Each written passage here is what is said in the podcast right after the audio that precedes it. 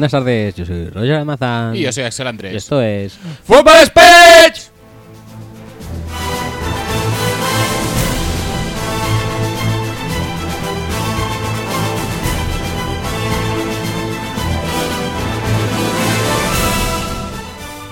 Hola, buenas tardes y bienvenidos eh, de nuevo, porque hace tiempo que no grabamos. Sí. mm, En este se- caso, Se nota básicamente porque tienes que ir a mirar qué capítulo fue correcto. el último que grabamos. Correcto. Eh, bienvenidos al programa décimo. De... Décimo, mm, la NFL tiene 17 jornadas. Correcto. Hemos hecho la 18, que es la primera de playoffs. Programa décimo. Décimo. Super guay. Super guay. Eh, genial. Es ah, decir, mm, petándolo mucho. hemos, eh, hemos, bueno, eh, aprovechamos para sacar el tema chiringuito. Estamos en votaciones. Ah, sí, sí, sí. Época de votaciones. Elecciones de vuestro mejor podcast. No dudamos que sea el nuestro. Erecciones de. Elecciones. ¿Has dicho? No, no, no, pregunto. Elecciones Vale, vale. sobre el mejor podcast. Pensaba que habías dicho erecciones sobre el mejor podcast. También las despertamos, pero no. O sea, Mm, estamos hablando de elecciones sí, sí, sí. chiringui- chiringuito. Chiringuito. NFL. Sí. Pues allí hay unas. Pues se puede votar. ¿Por qué te incomoda hablar de erecciones con nuestro podcast? En absoluto me incomoda. O sea, yo sé que hay mucha gente que las tiene. De hecho, a lo mejor hay gente que solo las tiene con nuestro programa. Lo cual, Puestos a especular, oye. lo cual me llena de alegría y satisfacción. Mm. Elecciones en nuestro podcast. Vamos a cortar aquí. Sí, Vamos a seguirnos del jardín así de un salto. Elecciones que me llenan de, de alegría y satisfacción. Tampoco vamos a entrar en ello. Ajá. Eh, más que nada porque no pasan. Sí. Vale, te, te iba a decir. No sé, eh, y- y- no sé. eh, hemos quedado antes de empezar. Vamos a pedarnos la intro que vamos cortos de tiempo. Hemos hecho la intro. Sí, entera. bueno. ¿Cómo molamos, madre mía? Pero hagamos la intro buena, que esta es la intro mala. Adelante. Y démosle cañita.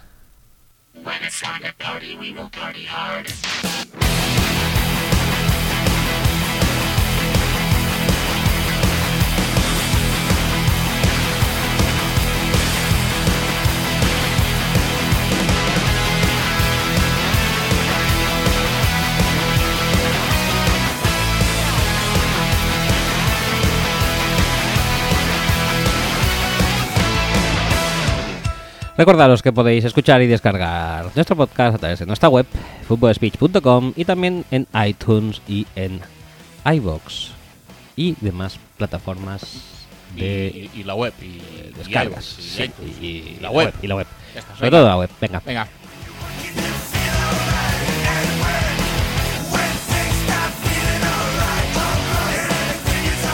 Además, en cuanto a redes sociales, eh, somos unos maestros y expertos y nos podéis encontrar en facebook.com barra speech y en twitter.com barra speech eh, usamos el hashtag FS y lo sabes para una manera como identificarnos ¿no? de, Ajá. gente del club. Por cierto, lo estamos petando mucho en eh, Twitter con Axel a los mandos y... Bueno, a veces. A veces entras tú a decir cosas A también. veces también entro yo. Pero hay que eh, destacar la encomiable tarea que estás realizando. Bravo, Axel. y Además, estás muy guapo hoy. Ah, sí, sí, eso es verdad. sí, sí.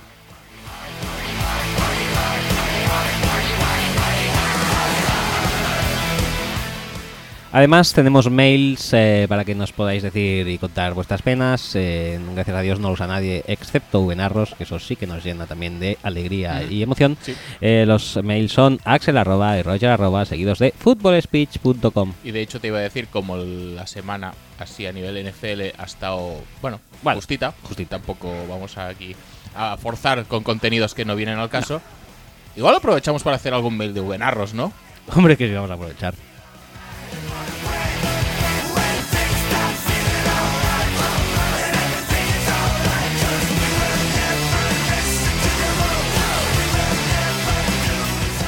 Además tenemos un número de WhatsApp que es el ¿Por qué seguimos haciendo más esto? 30 el, el- el WhatsApp de los dos es el más 34 632 722 412 donde podéis enviar vuestras cosas y no sean recibidas porque este Pero, parece pero ser que borra muerto. esto, tío, que, Y- es, que eh, es- me gusta es- decirlo. Es ya vergonzoso, da ver- vergüenza ajena y propia y ajena sobre todo porque lo dices tú.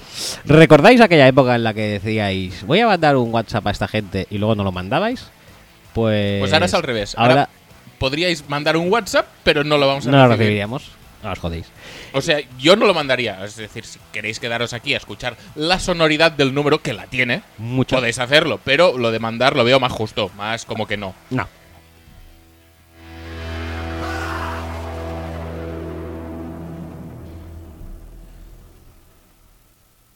Bueno, y como tenemos que empezar por algo, no sé por qué, sabe, Quincho, por qué, momentos. Porque mola. Eh, pues. ¿Quito? ¿O lo pongo más? No, no.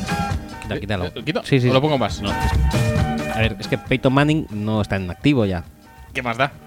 ¿Sabes qué he descubierto pues, viendo ¿Qué? hacia aquí hoy? Por cierto, he to- tomado una ruta alternativa y he descubierto que hay, porque también paso por delante de ACJ para volver, de la ciudad judicial, para volver de mi despacho a casa, y hay un Papa John's casi justo al lado de la ciudad judicial. O sea, de hecho, podría estar entrando en una sala de vistas de un juzgado, en un juicio, pedirme un Papa John's y creo que me llegaría para podérmelo comer en sala y todo. ¿Una slice o una pizza entera? Una pizza entera, ¿no? Y así reparto con, Ah. con el juez y los contrarios y quedo, quedo más guay. Ah, vale, vale. Siempre El abogado Papa John's. Papa John's. ¿Te gustaría popularizarte como el abogado que da pizzas Papa John's Me entre gustaría- el- me la gustaría- gente que se encuentra a su alrededor? Me gustaría anunciarme en la toga, Papa John's, y con un con un todo el cuadradote así. Estaría bien. Eh, el tema, esto, no sé qué, de qué estábamos hablando. Pues estábamos hablando o de... eh, no me acuerdo ya. Bueno, da Porque igual. ya se me ha pasado por la cabeza que me has dicho que... Ah, por el guincho, maldito sea, Peyton Manning está de baja. Eh, bueno, Vi el otro día el capítulo de Modern Family que sale Peyton Manning, por cierto. ¿Otra vez? Sí, sí, sí. Que repetido, Lo como, da- sí, en Neo, como sí. forjados a fuego, ¿no? Que ya, yo ya empiezo a estar en la época de que ya empiezo a ver todos repetidos. Y ya te lo sabes de memoria. Y lo sé de memoria. Sí, ayer que hacían un kanda, que se le dobló la espada al señor ese Sí. más viejete, pues eso ya lo he visto. Ya, Ya, sí, a ver si hacemos alguno nuevo. Es, o si no, a ver si importan el formato, hombre. Eso, por favor, sí, que lo importen ya. Por favor. Eh, formato no importado ya desde hace tiempo que me hubiera gustado en su día. Inkmaster nos importó. No. Ah, por favor, no dejemos la oportunidad de pasar el de adaptar el formato forjado a fuego. También te digo que Forjado a Fuego es un programa con mm, estrellas televisivas y potenciales eh, personas del jurado mucho más acorde.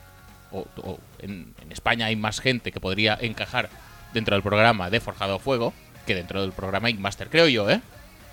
¿Tú crees? Sí, creo- En yo creo que sí. ¿En cuanto a concursantes o en cuanto al.? No, no, no, no, a, a gente empleada por el programa. O sea, presentadores y. Y, demás. y jurado, básicamente. Bueno, podría ser. Creo, ¿eh? Eh, Es, es mi opinión. eh, Solo sé que Inkmaster, pues, que- eh, presentador y a veces jurado también, era Dave Navarro. En España podría ser Melendi, por ejemplo. ¿Por qué no? Verías un buen, una buena adaptación. Yo iba a decir el Sevilla. Pero vale. También me, me vale, también. ¿Qué te iba a decir? Tú imagínate, eres un directivo de televisión. Ajá. Y dices, voy a importar Inkmaster. Ajá. Quiero de presentador, ¿a quién habíamos quedado? ¿Ramón Chu? Melendi, ¿no? No, no, Inmaster no, perdona. Forja- vuelvo a Forjado a Fuego. Forjado a Fuego era Sí. Ramonchu, el presentador. O Sergio Peris Mencheta. O Sergio Pérez Mencheta, mucho mejor. Y eh, entonces. O el de Águila Roja también. ¿Francis Lorenzo o el Por su- bueno? no, no, no, Francis, Francis Lorenzo. Lorenzo. sí, Francis Lorenzo me, me pega mucho, sí. Pues Francis Lorenzo, ¿no? De presentador. Entonces tendríamos al, al Kentucky Fried Chicken. ¿Quién Sí. sería en España, por ejemplo? Eh, experto en cuchillos. Sí, con pinta de Kentucky Fried Chicken. Com- español. Eso, eso es muy complicado con pinta de Kentucky Fried Chicken. Bueno, da igual. Te traes al Kentucky Fried Chicken. Un cualquiera. Al, al otro que nunca se sabe quién es, que es uno que ha ganado muchas Sí, veces sí, sí. eh, Forjado Fuego, o que vete a saber tal cual, te traes a otro. Y a Doc Marcaida, Sí. te traes al propio Doc Marcaida. Y petas, es- petas España. ¿Y dónde queda Alberto Murroni entonces? Es pues Alberto Burroni sería Kentucky Fried Chicken. Que además Yo Kentucky creo Fried que, que Alberto Murroni debería ser Doc Marcaida y Doc Marcaida debería ser el Kentucky Fried No, te Chicken. voy a explicar por qué. Kentucky Fried Chicken Pobre hombre, debe tener un nombre como para que le llamemos Kentucky Fried Chicken. es culpa tuya. Tú lo dijiste. Eh, Kentucky Fried Chicken parece que es un inútil, ¿verdad? Comparado con Marcaida. Hombre, no tiene tanto carisma. No tiene tanto carisma. Pero cuando tienen que hacer recreaciones de hachas, Ajá. ¿quién se encarga de tirarlas con maestría contra una, pared, pared de madera para que se claven ahí? Vale, vale. Kentucky Fried Sí, Chicken. sí, sí. ¿Cuál era la especialidad de Murroni? Lanzar cuchillos. Y que se clavaran O, estrellas ninja, a veces lo hacía también. También. Y que se clavaran. Sí, sí, sí. Pues entonces, Murroni sería Kentucky Fried Chicken, porque el área de expertise es la misma. Y a Marcaida tendrás al propio Marcaida. Y ya lo, lo petas. Pero a él O al eh, hermano que corta cuando él no puede. cuando no pueda, pues el hermano también, Vale, obviamente. O sea, los Marcaida. Ajá. Petas España, tío. Ahora mismo te conviertes en el rey absoluto de la televisión. Bueno, puede ser, puede ser. Eso sí. Bueno, eh, empecemos a hablar de cosas. Eh, Recordaros, podéis, eh, si estáis en Barcelona, Ah, seguir, sí. seguir eh, los playoffs en el Rocktail. Eh, recordaros, votarnos en el chiringuito. Eso te iba a decir, es que de eso estamos hablando, de elecciones y elecciones. Elecciones, eh, es el momento de que depositéis vuestro voto vuestro mejor ver, podcast, a ver. su mejor temporada. El voto para el mejor podcast en su mejor temporada, eso está bien, porque eso nos mola de que gustemos al personal y tal. Pero lo realmente importante es que votéis aquí. Ah, al mejor sí. presentador, barra contertulio, barra... ahora iba. mm, No, no, no, no, esto eh, tiene que ser... No, sí, sí, o sea, a mí el podcast me la suda, pero Sí. votadme a mí, hostia. Sí. Votadme a mí. No, básicamente iba a decir eso. No quería decir que el podcast me da igual, porque en el fondo no, pero un poco sí. no. no. No, Pero votadle a él, joder, que se lo merece. pero a ver, aquí lo Votadle a él, cojones. Estoy aquí dejándome la vida, por favor. Eh, y eso, ah, sí, que eso, las críticas de, ah, es que no grabáis nunca, no sé qué. Oye, pues no grabamos nunca, entre otras cosas, básicamente porque no podemos. Sí, básicamente. Sí, básicamente. básicamente. O sea, no es por falta de ganas, ganas las hay todas. De hecho, tenemos el, el mail de Venarros que morimos por leerlo desde hace semanas y no hemos podido. O sea, somos los primeros perjudicados y damnificados nosotros mismos. Sí, sí, sí. No se, no se graba, no por falta de ganas, sino por falta de Opciones, tiempo, posibilidades. posibilidades. En- ¡Votadle, en- joder! O sea que votad, hijos de puta. Me cago en Votadle a él, al putas programa madres, da igual, ya. votadle a No, él. no, al programa también, pero votad. El programa vota No, no, a él, no, votad. a él. Votad. Todos los votos. Sí, que soy, Joder. soy el único no oficial. Soy el único desgastado. del- Desgastado, dice. Sí, porque no, no soy de casta. Desgast- Ah, ah, no, de- desgastado también estoy. Eso te iba a decir. No, pero he dicho Eres más des- desgastado incluso, ¿eh? Te. Desgastado. ¿Más desgastado? Yo aquí diciéndote que hoy estás muy guapo y tú ya no me he desgastado. Es que tienes una camiseta de Gronk que tiene la rodilla. Desde que hizo de safety, que lo está petando muchísimo. Sí. Esto es lo más desgastado que se me ocurre. No, no, te, no te voy a engañar. La camiseta también está desgastada, pero yo no. O sea, Pero Gronk sí. Gronk sí, Un poquito. Un poquito. Ah, un justo. poquito. De safety más. Sí, Un poquito. Bueno, de Titan un poco también. Sí. Pero bueno, Pues da igual, porque nosotros tenemos a Jimmy Graham, que es mejor. eso sí. En cuanto a desgaste, es un- una dobleta que iría, que iría ahora mismo a la Pro Bowl. Casi seguro. Pero a los skills no, porque no están tampoco demasiado esquilados ellos ahora, a día de hoy. Esquilado es lo de las ovejas. Sí, pero en este caso lo aplico a skills, sería esquilado con K. Ajá. Y quiero decir que no, no están muy habilidosos Vale, vale. en estos momentos. Em, Me encanta cuando sacas vocabulario de la nada. ¡Votadle! ¡Votadle! votadme, joder. Nadie en España Nadie. puede hacer un podcast e inventarse palabras del tamaño y de la magnitud de esquilado. Esquilados. No están esquilados. Así, on the fly. On the fly. Fly me to the moon. Eh, y, y nadie nos fly to the moon como Ubenarros. Vamos a empezar a leer. sus Adelante mails, con Ubenarros. Porque es lo importante. lo- Tendríamos que buscar sintonía de Ubenarros. Sí, es cierto. Lo pensaremos para otro día. me gusta porque en una época que hay playoffs Ajá. y que hay cambios de entrenadores a Manta, nosotros empezamos por lo importante que es Ubenarros. Si nos queda tiempo, ya iremos a resto. Sí, sí, sí, sí. Entonces, en cuanto a Ubenarros nos envió. ¿Alguna canción característica de Operación Triunfo que se nos ocurra? Mm, hombre, hay varias, ¿no? Pero. Pero pon la de. Pon la de esto. Yo pondría la de Camuse. Que además es Pero, pero tiene en, en Spotify. Hombre, seguramente sí, ¿no? Ni un segundo más busca, a ver.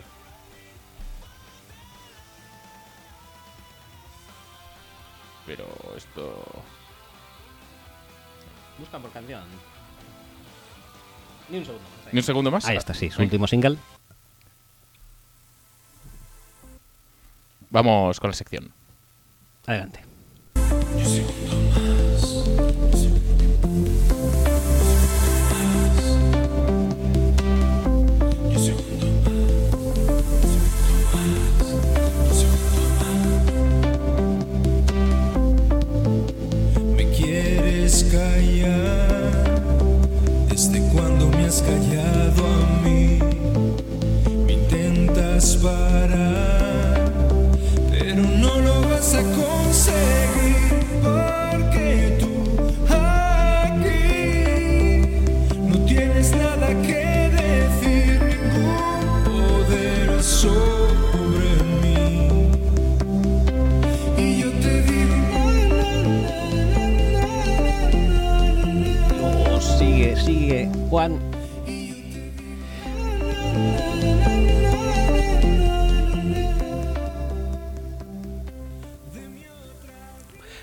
Bueno, eh, Damos inicio a la sección de grande.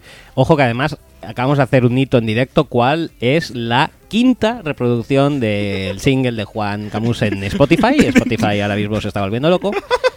Pero Eso es mentira directamente. no deben ser muchas más, ¿eh? De 10 a, a 20 tendrá. Eh, bueno, pues eso. Vamos a empezar con la sección Nube Narros, ya tenemos cabecera. Y adelante con su mail, lo envió el 11 de diciembre, pero como no hemos grabado desde El tiempo, 11 de diciembre. Sí, muy, te- muy, muy temprano, me parece. Pensaba que era de noviembre o así. Pues no, no, 11 de diciembre. Dice así. Hola amigos de Fútbol Speech, pues aquí me tenéis, de resaca de los fastos del Juan Camuse Day. Pronúncese como el muse, el postre. Así lo hago. Eh, ¿Tú pronuncias muse? muse. Ah, He vale, dicho vale. Juan Camuse Day. Sí, pero tú pronuncias muse. Cuando pides una muse de chocolate, dices muse. No, digo mouse. Mouse. Como Mourinho. Sí. como... Un Mourinho, un Mou, como dos Ma- Mourinhos, como Mighty dos Mouse. Ma- Mighty Mouse, correcto. Cojonudo. Dice, bueno, eh, como bien sabéis, la NFL quiso unirse al homenaje al ídolo a iniciativa de Roger Goodell, ta- fan confeso de Juan, con la idea de que el Vikings Seahawks de ayer fuese un partido especial. Mm, qué gran partido aquel. El formato de este homenaje no se acabó de concretar hasta poco antes del partido, cuando ambos equipos llegaron al acuerdo de que en los terceros downs los coaches no podrían eh, utilizar los sistemas de comunicación para cantar jugada y en su lugar los mariscales de campo escuchasen aleatoriamente 25 segundos cualesquiera de ni un segundo más. Nada,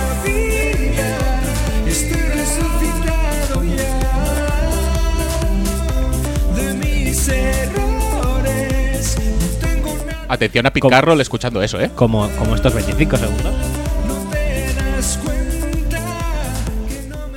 Ello desembocó en un bajo porcentaje de conversiones en tercer down, sobre todo en los tres primeros cuartos. Finalmente, los Seahawks se llevaron el gato al agua, liderados por Russell Wilson, que se, se adaptó mejor al formato homenaje, apoyándose en un sólido juego de carrera.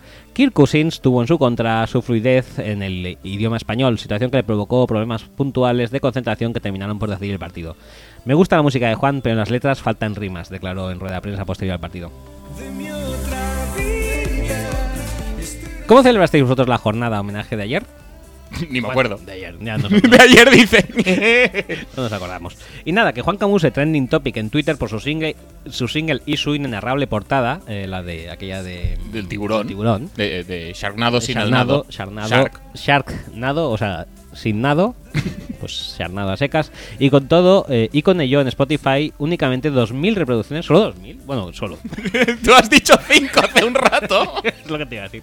Y en YouTube no llegan a la... Pero es que cualquier, cualquier Minundi sale, eh, pone un vídeo en YouTube y lo ven 100.000 personas. Y YouTube, solamente 10.000 personas. Madre mía. Dice que encima la mitad deben ser mías y la otra mitad vuestras. Bueno, nosotros acabamos de poner nuestro granito de arena. sí. Eh, how unfair, dice. Saludos. Date la vuelta, no pierdas ni un segundo más. Qué bien cuadrado. Pasamos al segundo mail. ¿Quieres poner música de segundo mail de Buenarros? Sección de Ubenarros, entonces. Sí. Estamos hablando de sección de Ubenarros. Estamos hablando de sección Buenarros. De acuerdo.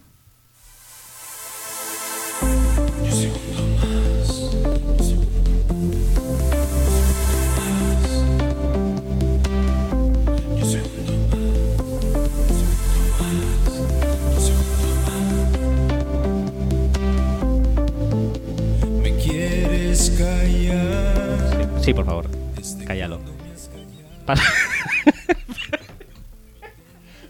¡Votadle! Votad- ¡Votadle! Votadme. Segundo mail de Benarros. Dice: Hola amigos eh, de Fútbol Speech y feliz 2019. Un pequeño resumen de noticias que se han acumulado desde el programa 9 que parecen haber pasado desapercibidas. Nos va muy bien esto para hacer Sí, sí, sí, así la hacemos el programa, ya está hecho. Me encanta. En primer lugar, el gran éxito durante el pasado diciembre de la segunda temporada del musical inspirado en nuestro ídolo Juan Camus, Camuse en el Espacio Microteatro mm, Madrid, Mi música es tu voz, que así se llama el musical, es un drama libremente basado en el universo OT1, en el que dos actores interpretan a Juan Camuse y a la muerte, en el inspirado twist de que la muerte se materializa físicamente en el cuerpo de, Alejandro Abad.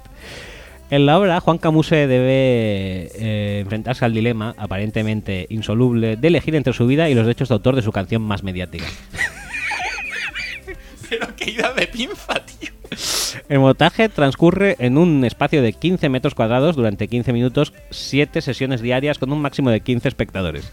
Tristemente no he tenido disponibilidad, disponibilidad para asistir y tal vez haya sido lo mejor, porque conociéndome como me conozco probablemente hubiese encadenado las 7 sesiones diarias del tirón.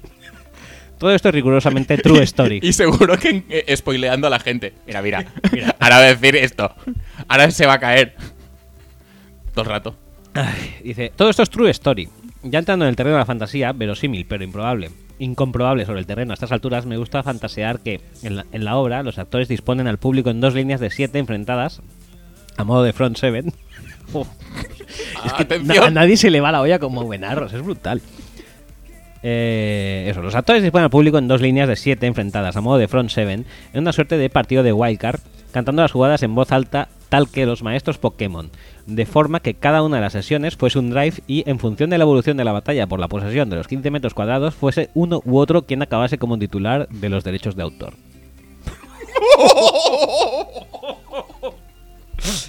Madre mía. Dice, vendría a ser una especie de crossover entre fútbol, Pokémon, el juego de la Oca, el Grand Prix, humor amarillo y OT. No es forjada a fuego, pero yo le veo potencial. Lo tiene. Lo tiene. Sí, sí. Y sabe, además, Ubenarro sabe que hemos hablado de forjada a fuego. Sí, y sí, es sí. brutal. A ver, no era difícil, ¿eh? Tampoco. Tampoco es muy complicado. No, no, no, no lo haría. Dice, por otro lado, tenemos los rumores de que los Raiders podrían estar considerando la posibilidad de jugar como locales en Londres la próxima temporada, como paso previo a una eventual mudanza a Las Vegas en 2020. Juan Camuse ahora mismo tiene tiene ahora mismo Londres como base de operaciones y después del éxito de su disco con temas navideños, El Milagro de la Navidad, un paso lógico en la carrera de Juan sería una residencia en alguno de los teatros de Las Vegas, tal como hicieran Britney Spears o Robbie Williams. ¿Casualidad? No lo creo. Se me quedan cosas en el tintero, pero se me echa el tiempo encima y grabáis a las 7, así que lo relativo a variedades lo dejo aquí. ¿Recordáis que soy fan de los Eagles? ¿Qué chances nos dais? ¿Cómo tendría que ir el partido para que el escenario nos fuera favorable? Saludos. La verdad es que n- no sé si llegué, he llegado a saberlo nunca que era de los Eagles. Yo creo que alguna vez lo, lo hemos sabido, lo, lo ha dicho, pero como no nos interesan esas cosas que nos cuenta, sino las otras, las previas a esta. Sí, igual de los Eagles acabamos hablando y todo por iniciativa propia, pero de eso tenemos que hablar mediante sus eh, mails increíbles. Sí. Eh, pues nada, pues eh, es que no está bien ya incluso para que empecemos a hablar de fútbol. Es brutal este, Sí, claro. este una rosera, la verdad. Es- ¿Algo más a decir de, de la obra del, del microteatro o de, De la obra, o, no o de la paranoia del Front Seven o Pero de todo eso? Pero yo, o sea, hay cosas que me atraen mucho en la vida. Eh, bueno, lo mismo que a todo el mundo, supongo, ¿no? Mujeres, alcohol, eh, drogas y demás, pero nada comparado con la mente de Ubenarros. O sea, es brutal.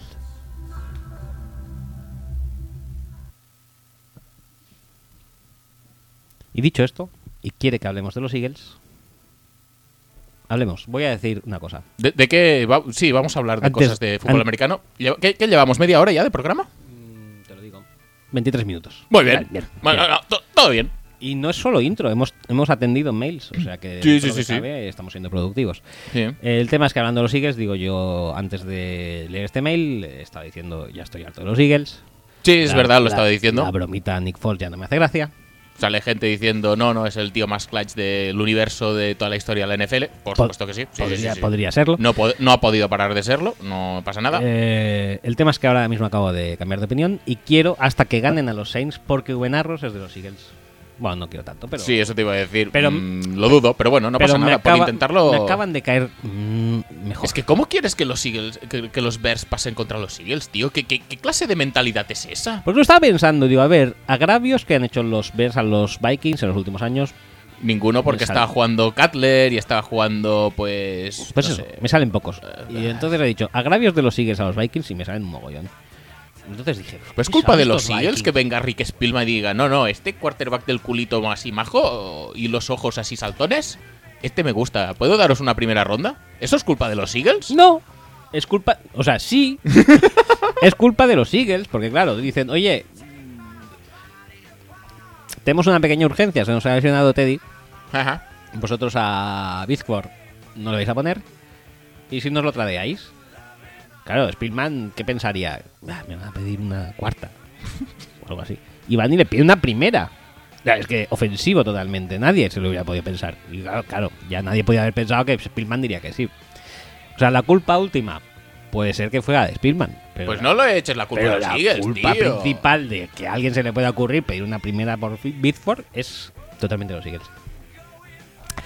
Y bueno, también es cierto que el partido de la final de conferencia nacional del año pasado es más reprochable también a los Vikings propios que a los Eagles. Sí, pero sí, sí, sí, sí, sí. aún así objetivamente nos han jodido bastante. Hmm. Con lo cual dije, bueno, ah, pues mira, que pasen los Bears, que ya decía yo con razón, como se ha podido comprobar, que en el fondo son inofensivos, que pasen una rondita y luego ya. Y ahora los Eagles ya dan más palo, otra vez con la ver. Foles, otra vez con una eh, línea ofensiva bastante infravalorada, que dio bastante el fuá contra los Bears. Pero es que esto, con perdón, se veía venir. Es decir, que los Eagles probablemente a los Bears eran el equipo al que más opciones tenían de ganar. Eso se veía venir. Eh, los Bears, sí, posiblemente sí. sí. Es decir, los Bears hacen bien algunas cosas, Los Bears es el único equipo pero que no todas las cosas. Los Bears tienen un super pass rusher. Los Eagles tienen dos muy buenos tackles ofensivos. Los Bears son oportunistas. Y los Eagles, mm, bueno, tienen un ataque medianamente seguro si a Nick Foles no se le va la castaña.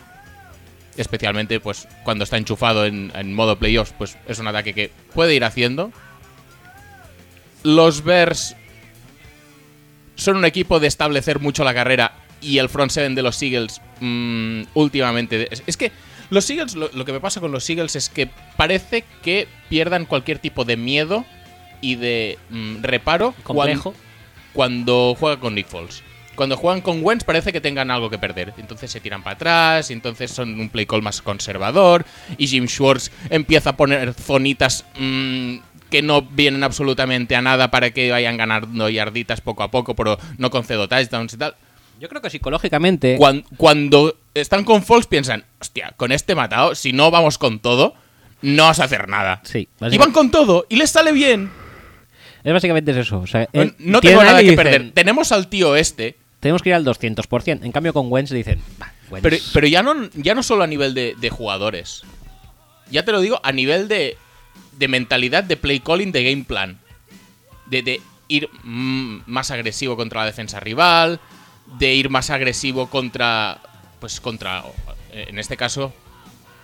Contra el. Contra el pocket. Ya sea a nivel de parar a Jordan Howard. A nivel de poner presión a Trubisky.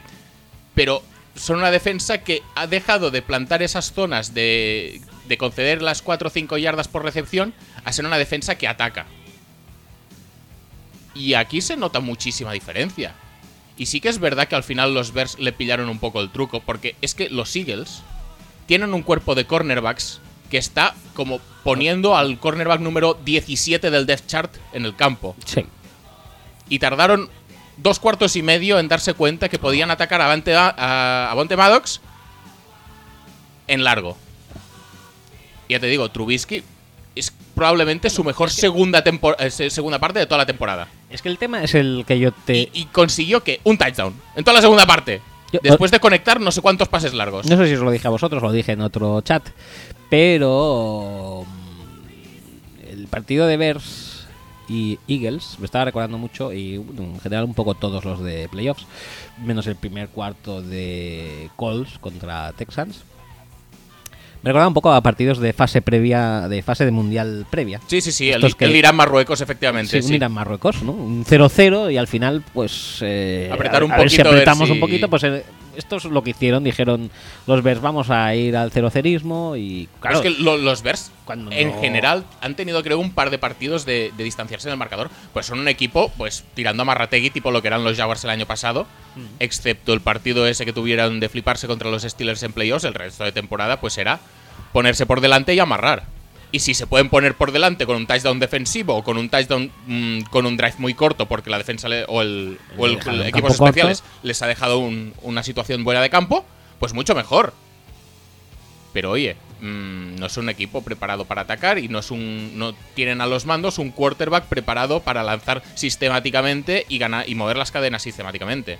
Y a los Eagles lo que les hace daño es precisamente ac- atacar esta eh, la secundaria en general y más concretamente los cornerbacks exteriores. Bueno. los Bears no tienen eso por defecto. Esperemos que los Y Saints, tardaron tres años en darse cuenta. los Saints hayan tomado debida nota de esto y que, eh, contestando a Buen Arroz, Es que cualquier Eh, cosa que baje de 150 yardas de Michael Thomas me parecerá una aberración. Así te lo digo. pues por eso, esperemos que no, que no tengan muchas opciones el eh, próximo domingo. Sí, juegan Mm. el domingo a las diez y media. Mm, dicho esto, si quieres hablamos de los otros partidos. el te- eh, Yo quiero hablar de John Gruden que ha ganado el trade de- por Khalil Ha Mack. ganado el trade, Sí, sí, sí, totalmente, porque, sí, porque los Bears ya están eliminados. Tiene un pick 24 que está súper bien. Súper bien. Podría haber sido peor. Bueno, por supuesto. Imagínate que, que los Bears sigan avanzando y en vez del 24 es el, yo que sé, el 29. La distancia con esa segunda ronda que han dado de vuelta, que no sé si es la de este año o la de que viene, ¿eh? realmente no me acuerdo. Pero oye, eh, súper bien, ¿eh? Todo bien. Da igual. También te puedes decir que los Bears, aún perdiendo, también puede ser que hayan ganado con este trade, porque ya sabemos que el draft del año que viene, justito, pero el siguiente será que lo pete. Ah, sí, sí, sí, eso cual, sí, eso sí. eh, dicho esto, si quieres, eh, cronológicamente hablamos de eh, Texans Colts, que fue el que Sí, abrió bueno. esto, un partido no, sin historia. No, no tiene ningún tipo de historia. O'Brien tuvo un play call horrible. Eh, Dishon Watson, la verdad es que jugó de puta pena. Y la línea de ataque Sí, pero- es, es horrible también. Pero es un poquito también lo que decíamos antes, hasta que no se vieron ya obligados a poner carne en el asador, mm, los Texans apestaban realmente. Sí, sí, sí. No, no, el, par- el partido en general de los Texans. Yo creo que de los ocho eh, equipos que han jugado esta ronda, yo creo que los Texans son el peor equipo. Sí. Al menos por rendimiento encima del campo. Y no deberían haberlo sido, porque tienen mucho más talento que eso. Pero oye, Pero sí que es cierto que la línea ofensiva, pues yo confiaba obviamente en la defensa de Texans que en el ataque, que está bastante mermado de efectivos, y sí que es cierto que la offensive line de Colts se, sí, se impuso bastante sobrada al front seven de eh, los Texans. bueno, es lo que tiene tener Andrew Luck, tío. O sea, no nos engañemos. También hay que decir que me gusta mucho esta victoria de de, de Colts porque ha permitido a muchos analistas salir y decir ¿Veis cómo Quentin Nelson es el mejor pick de todo el draft? Él solo ha hecho que los Colts lleguen hasta aquí y se ha cargado a los Texans. Hay analistas. Bueno, no pasa nada. Él solo ha hecho muchos holdings también, no pasa nada tampoco. No pasa nada. Le- Les podrían pitar algún holding más, ¿eh? A la Sí, línea ofensiva de los otro. Colts. Es buena. eh, y- a ver, pero lo que me pasa con los Colts es que para mí tienen que tener la retaíla de entrenadores de posición más hardcore, más bestia que he visto nunca. Porque están pillando a gente que no había hecho un culo en toda su carrera o a gente que en college tampoco era nada del otro mundo. Y no estoy hablando de Quentin Nelson, estoy hablando de No, Braden Smith, por ejemplo. Yo estoy hablando de Marcus Hunt, Eric Ebron. de Nico E- eh, oh, Eric Ebron, madre mía. Es que El otro día salía, bueno, hace tiempo salió que me parece que llevaba en la jornada, creo, me parece que la 14. Más touchdowns que en 5 años en, eh, Es que me en lo creo. Detroit. Me lo creo. Por eso, que es que me da la sensación de que es un equipo que no es nada del otro mundo, Por nombres, ¿no? pero que tiene un muy buen quarterback y que está muy bien entrenado. Y buena línea ofensiva. Sí, pero bueno, yo creo que esto ya T.Y. es, Hil- es- es T.Y. rela- es- T.Y. es relativo. Hilton es uno de mis jugadores favoritos también. T.Y. Hilton, eh, esta, esta es la otra, ¿eh? El tema de T.Y. Hilton y Karim Jackson. Es decir, tú eres Karim Jackson, que eres Regulero, Regulier, sí. regulero at best. Y dices, no, no, T.Y. Hilton, si es que eres horrible realmente, eres un payasete. No, pues nada. Y, y encima Y encima, viene Crenel y dice, no, no, no, es que vas a poner a Karim Jackson encima de T.Y. Hilton a marcarle todas las jugadas. Porque por supuesto que sí, porque el game plan consiste en eso, en rencillas personales. Y encima lo va a secar, como si fuera Kip Talib con, con Sí. Crabtree. Y le va a arrancar la cadenita, seguro que sí. quizás no está tan equilibrado este duelo como aquel otro. A ver si va a ser que no. Y más que nada, cuando ves encima a T.Y. llegar con una, una careta de payaso, dices... De Pennywise, sí, efectivamente. dices, este lo, lo va, la va a liar. Bueno, no pasa nada. Muy inteligente todo. Y... No, pero al menos, eh, ya, ya te digo, para los Texans esta temporada mm, ha acabado en forma de mierda. Pero deja muy evidentes las dos grandes. Quizá tres, pero bueno, uno es debido a lesiones. Las dos grandes carencias de este equipo. La tercera, esta de las lesiones, simplemente, eh, si tú mm, tienes un receptor 2 como Will Fuller y se te lesiona, fichas a de Marius Thomas para Se hacer de receptor 2 y se te lesiona también, pues Es un poco de mala suerte. Sí, es mala suerte y yo creo que no podemos achacar tampoco mucho ni a gerencia ni a nadie, porque Dishon Watson luego le tira bombas a Vincent Smith, Y se le caen de las ah, manos. ah, ah, uh, la balón al suelo, entre bobbles y tal, balón al suelo, pues Así se puede hacer pocket. Es lo que pasa. Pero, Pero- un poco de secundaria y un poquito de línea ofensiva sería también de agradecer. Eso sí, buenísimo el trade de Dwayne Brown a los, a los Seahawks porque sacaron un pick de draft por un jugador que ya estaba de, de capa caída. Sí, sí, sí, sí, sí, casi seguro. Que, que- No ha hecho nada en Seahawks. Y el futuro es Julian Davenport, dicen. Sí, sí, sí. Claro que sí. Adelante con ello. No pasa nada. Todo Eh, bien. ¿Algo más? Bueno, Ah, bueno, lo de Quinton Nelson. mm, Me parece que hay mucho flipado, ¿eh? claro que hay mucho flipado. O sea, Claro. a Baker Mayfield es un mal pick. Sí, tendría que haber pillado a, a Nelson. Nelson. Sí, Eh, Saquon. A Nelson también. Eh, Denzel Ward. N- Nelson. De- Eh, James. Habiendo pillado a, Ne- a Nelson en el 1, tenían que pillar a Nelson en el 4 también. Delwin James en el. eh, ¿En cuál salió? ¿El 16? Sí, 16. Ese, ese también es un Horrible. pick horrible, horrible. Bueno, no pasa nada. Siguiente No, a ver, partido. que, que siguiente está, que partido. está muy bien, ¿eh? Nelson, y la verdad es que mm, jugando en su posición, pues genial. Pero es lo que decimos, no es el tío que ha cambiado la franquicia. De hecho, me atrevería a decir que el único tío que ha cambiado la franquicia es Andrew Luck. Y Sí. el resto ya son, pues. mm, igual puedes decir que el otro tío que ha cambiado la franquicia, como resumen de un coaching staff super bestia, es Frank Reich. Sí. Sí, sí, sí, sí. Ya está. Y si quieres empezar a destacar gente individualmente como Everflux, que la gente le gusta destacarle, pues oye, está muy bien.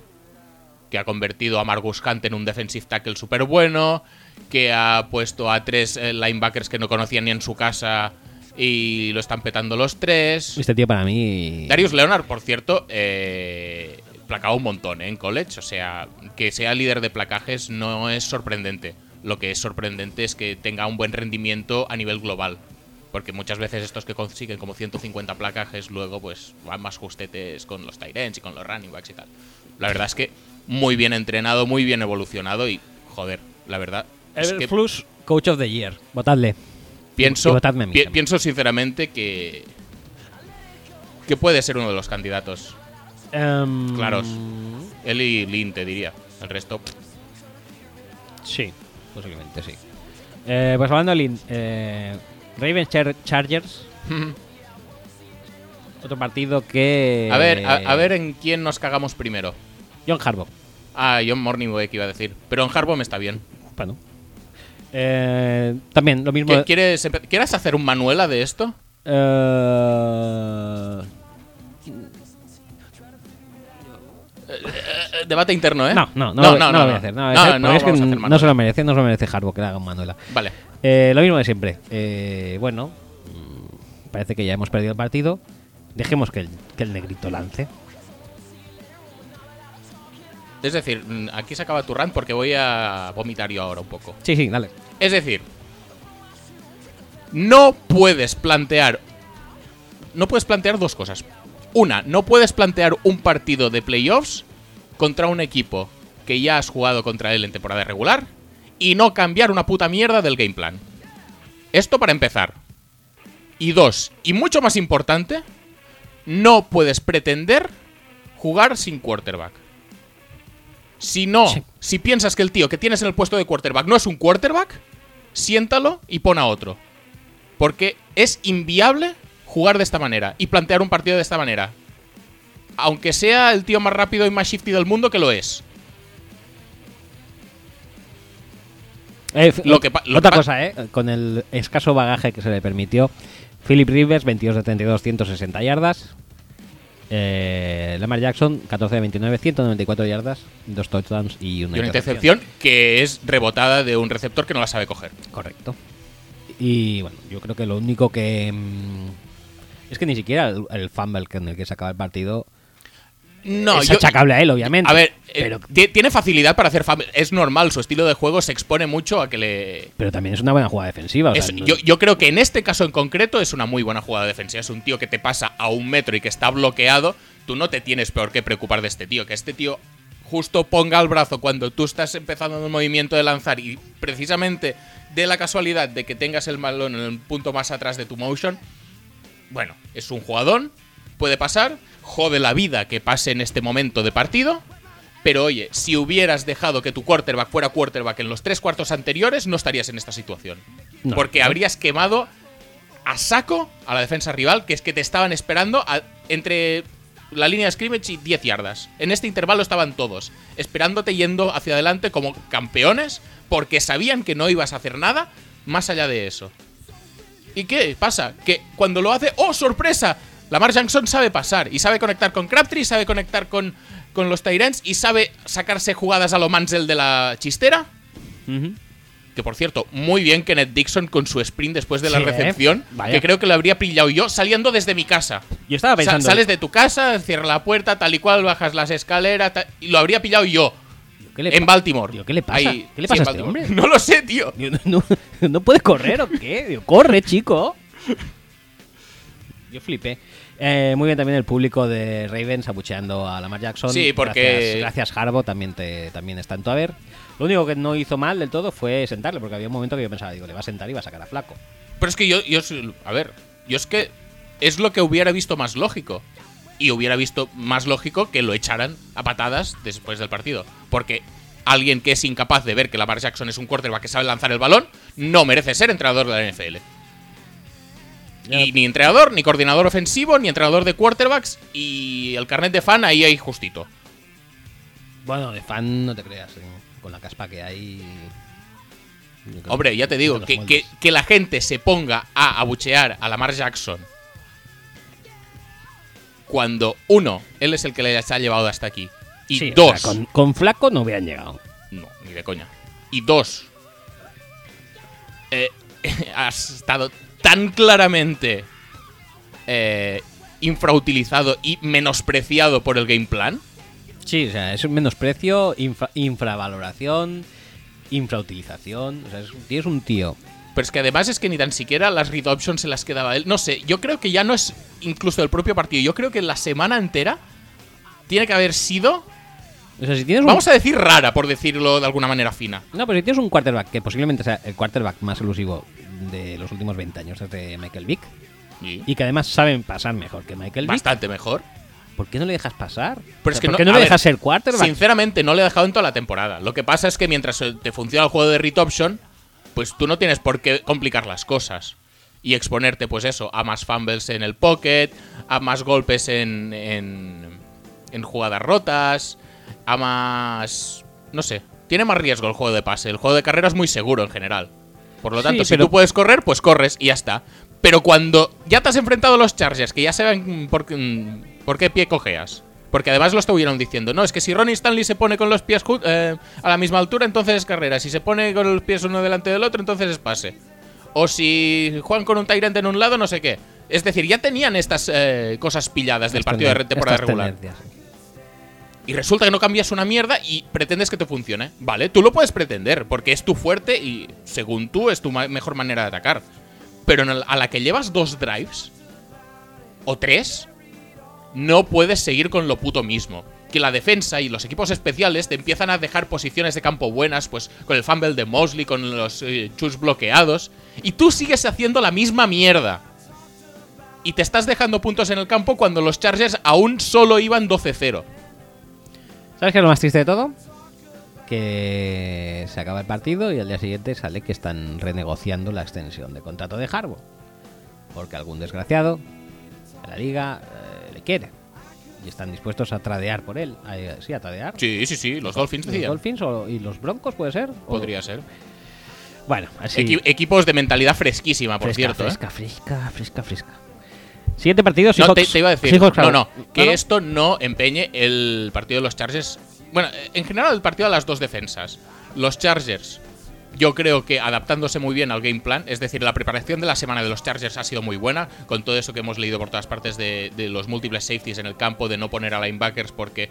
eh, poner pues, personal más ligero y más móvil y dejar pues eso mm, que que puedan parar en esta en esta caja ligera pues, eh, el ataque de carrera de, de los Ravens Eh, mucho stunt en la línea mucho marear a James Hurst que aún no sabe ni qué número lleva en la camiseta Eh, pero oye mm, yo para mí es un muy buen game, plan que tenía el defecto de dejar descubierto las espaldas y los Ravens no le salió de la punta del nabo aprovecharlo hasta que él tenía el partido perdido. Pero bueno, que esto no quita el buen trabajo de los, de los Chargers. Y, por otra parte, la defensa de los Ravens que fue probablemente la mejor actuación de una unidad en, en esto, en esta ronda de Wildcard. No he visto unidad sobreponerse más bestiamente a la adversidad, a la frustración y a todo que esta defensa. Que drive tras drive iba parando a los Chargers, que no les dejaba meterse en la endzone, que conseguían turnovers, que la- veían que el ataque seguía haciendo la pena y seguían Bueno, es que metiéndose en el campo y dejándose el alma para conseguir el balón. Porque el, conditioning es buenísimo, estuvieron en el campo un montón de tiempo. Sí, exacto. Es que ya ha llegado un punto que pensabas, es que no van a poder pararles, pero no por talento ni por mm, game plan, ni un tema físico. Porque es que era horrible eh, tal, tal y como estaba yendo el, el tiempo de posesión y el, y el reloj. Y sin embargo, pues, oye, chapó por ellos. Eh, Onwasor jugando que te cagas de bien. Eh, no sé. No sé, me pareció, me pareció muy- excepto Jimmy Smith que salía bastante en todas las fotos de, de las recepciones, el resto, el resto la verdad es que fue un Jimmy Smith, ¿cuántas. ¿Cuántos años tiene ya? ¿Unos No, no. 67. no, yo creo que debe tener unos 20 largos, 28, 29, ¿no? Sí, yo creo que sí. Pero vamos, que para mí fue una fue una puta exhibición y me sabe muy mal que por la cabezonería y la ineptitud de Harbaugh, de Morningwake o de quien quieras, eh, se han quedado fuera. Porque ellos tampoco se lo merecen. Ni ellos ni Lamar Jackson. 30 años. Pues Bueno. pensaba que era más viejo, incluso. ¿eh? Eh, hablando de game plans no muy brillantes, el de los Seahawks tampoco lo acabo Mof. de petar mucho. En fin. Eh, Todo sea para que los Cowboys confíen en Jason Garrett y en, y en, y en Prescott. Todo sea por eso. Esa es mi mentalidad ahora mismo. Después de Saints, ¿quieres decir que Seahawks siguieron por el mismo camino? Y No, yo creo que eso ya no, pero. Vamos a ver si le damos una, una extensión más de contrato. Yo creo que Saints un poco sí. Que se guardó cosas por si se los comía en playoffs, viendo la lesión de Alex Smith y tal y cual, dijo, bueno, si nos los comemos en playoffs ya, ya veremos qué hacemos. Que si hubieran ganado los Bears, que por cierto no hemos hablado cero, hemos hablado cero del field goal y creo que no merece la pena hacerlo, No, ¿para qué? pues se habrían jugado, se habían cruzado Saints con Cowboys y entonces yo creo que les habrían caído 50 puntos. Pero bueno, eso nunca lo sabremos, a no ser que los Cowboys ganen a los Rams, que tampoco lo descarto porque ya total esta NFL no hay quien la entienda. No, no hay que descartar nada, ¿eh? No, no, no, para nada.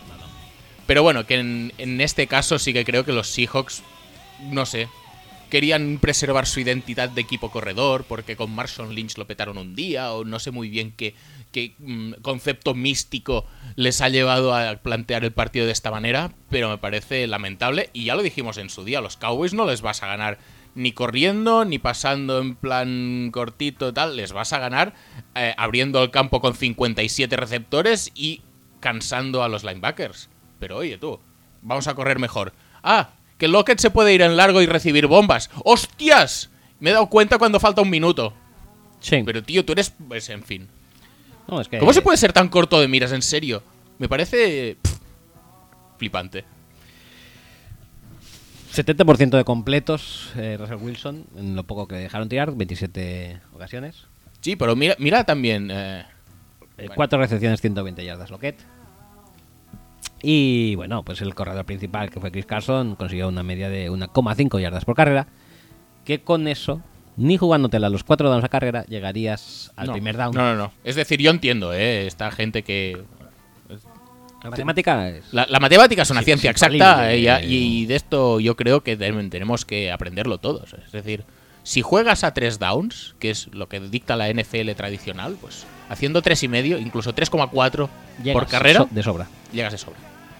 Si quieres arriesgar un poquete, porque eres más moderno y esto de, del riesgo pues te va y eres un poco echado para adelante, pues juega en cuarto down. Cuartela en cuarto down con un corredor. No como O'Brien, que se la jugó en cuarto y uno con backfield vacío. No pasa nada. No, no, es que, eh, bueno, es fabuloso. Con backfield vacío, pero, a ver, también te digo una cosa. Tú, lo he dicho muchas veces, tienes que poner a tus mejores jugadores encima del campo. Y entonces, pues yo entiendo que si tú tienes un cuerpo de receptores que lo peta, o tienes muchos eh, tight ends, o tienes unos running backs que reciben bien, pues tú puedes abrir el campo con cinco, con cinco receptores. Pero ¿quién tienen los Texans para salir con cinco receptores? ¿O cinco jugadores abiertos? Sí, jefazos.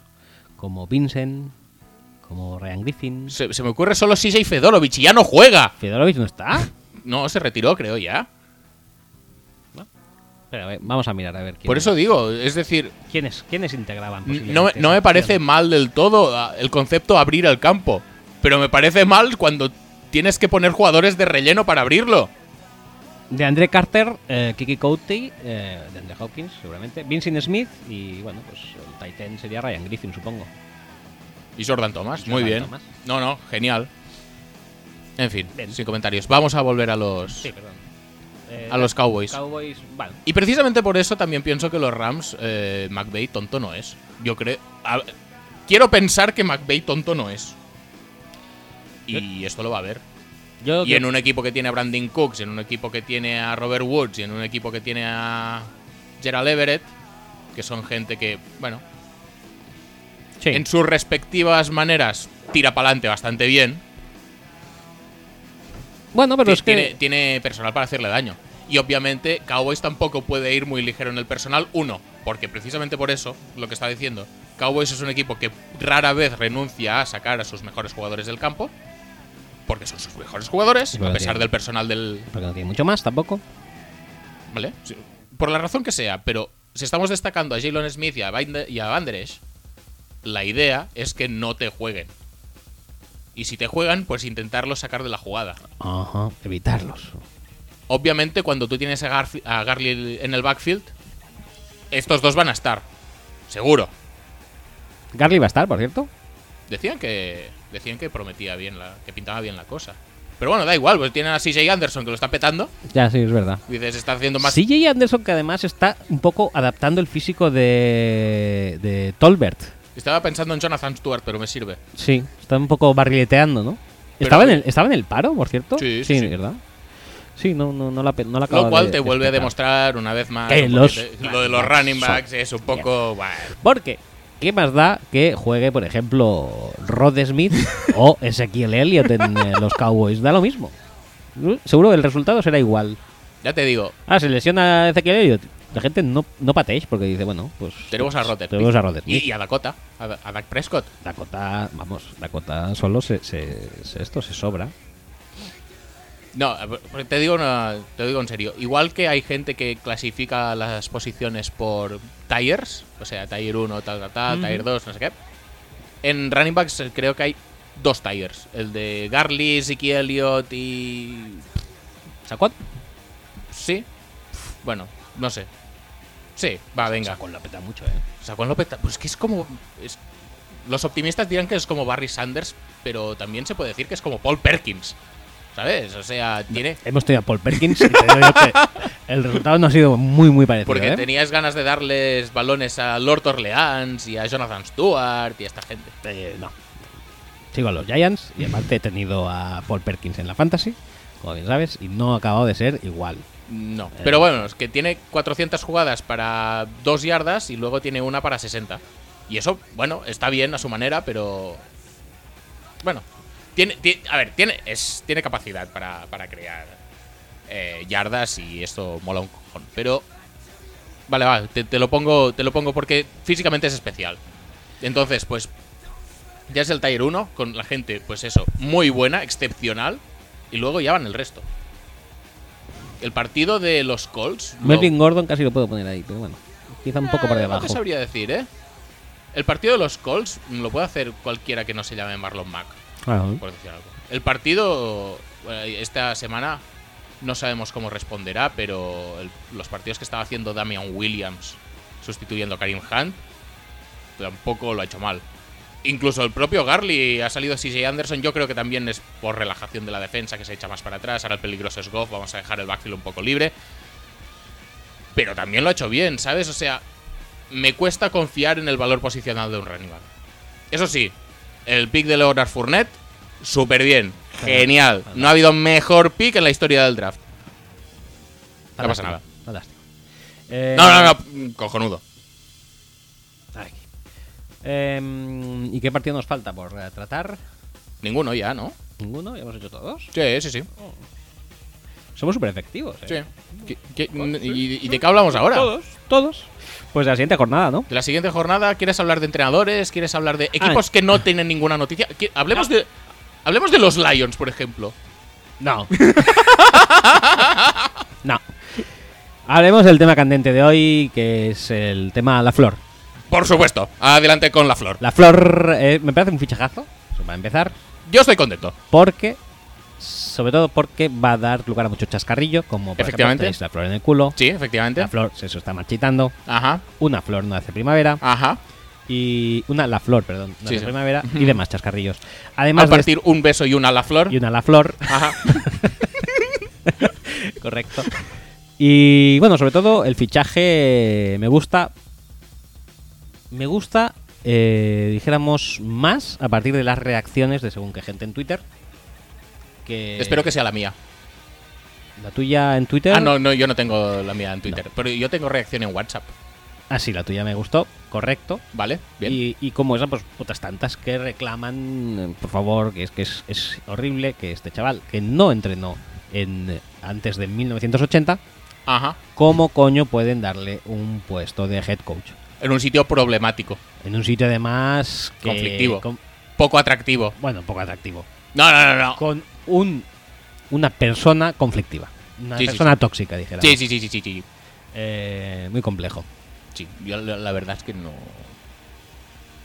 Yo estoy contento, yo no te voy a engañar. No es mi favorito, ya dije que quería McDaniels. McDaniels creo que se ha vuelto a hacer un Raúl Tamudo. que se ha visto fuera y ha dicho, "Mm, ca- casi mejor no. están echando. Aquí la gente habla un idioma raro. Pues nada, Tengo que coger un avión al extranjero. no, no, eh, bueno, eh, se ha visto fuera de su club de toda la vida, fichando por otro sitio y le ha dado morriña y se ha vuelto Ah, a volver para casa. No pasa nada. Pero oye, que dentro de las opciones que había, eh, yo creo que es el tipo de perfil que necesitamos y yo creo que puede petarlo. Puede Val- petarlo. Yo creo que búsqueda básica era. eh, ¿Cómo se llama esto? De. Darle un aire nuevo a la, a la ofensiva, Sí. que era- Y darle un poco de creatividad. prehistórica posiblemente, Sí. y mantener a Petín. Esos eran los dos, Sí. los dos argumentos, Literalmente. prerrogativas. No, no pedíamos nada más. Y Que le guste a Rogers. que las dos Que se cumplen. entendemos que sí. Supongo que Rogers obviamente habrá dado visto, visto bueno. Entonces, pues sobre el papel, pese a que no entrenó eh, antes de 1980, puede ser un fichaje aceptado. Yo creo que sí. Eh, a ver, luego hay que ver, pues, eh, cómo se organiza el staff. Igual vuelve Alex Van Pelt para compensar un poco.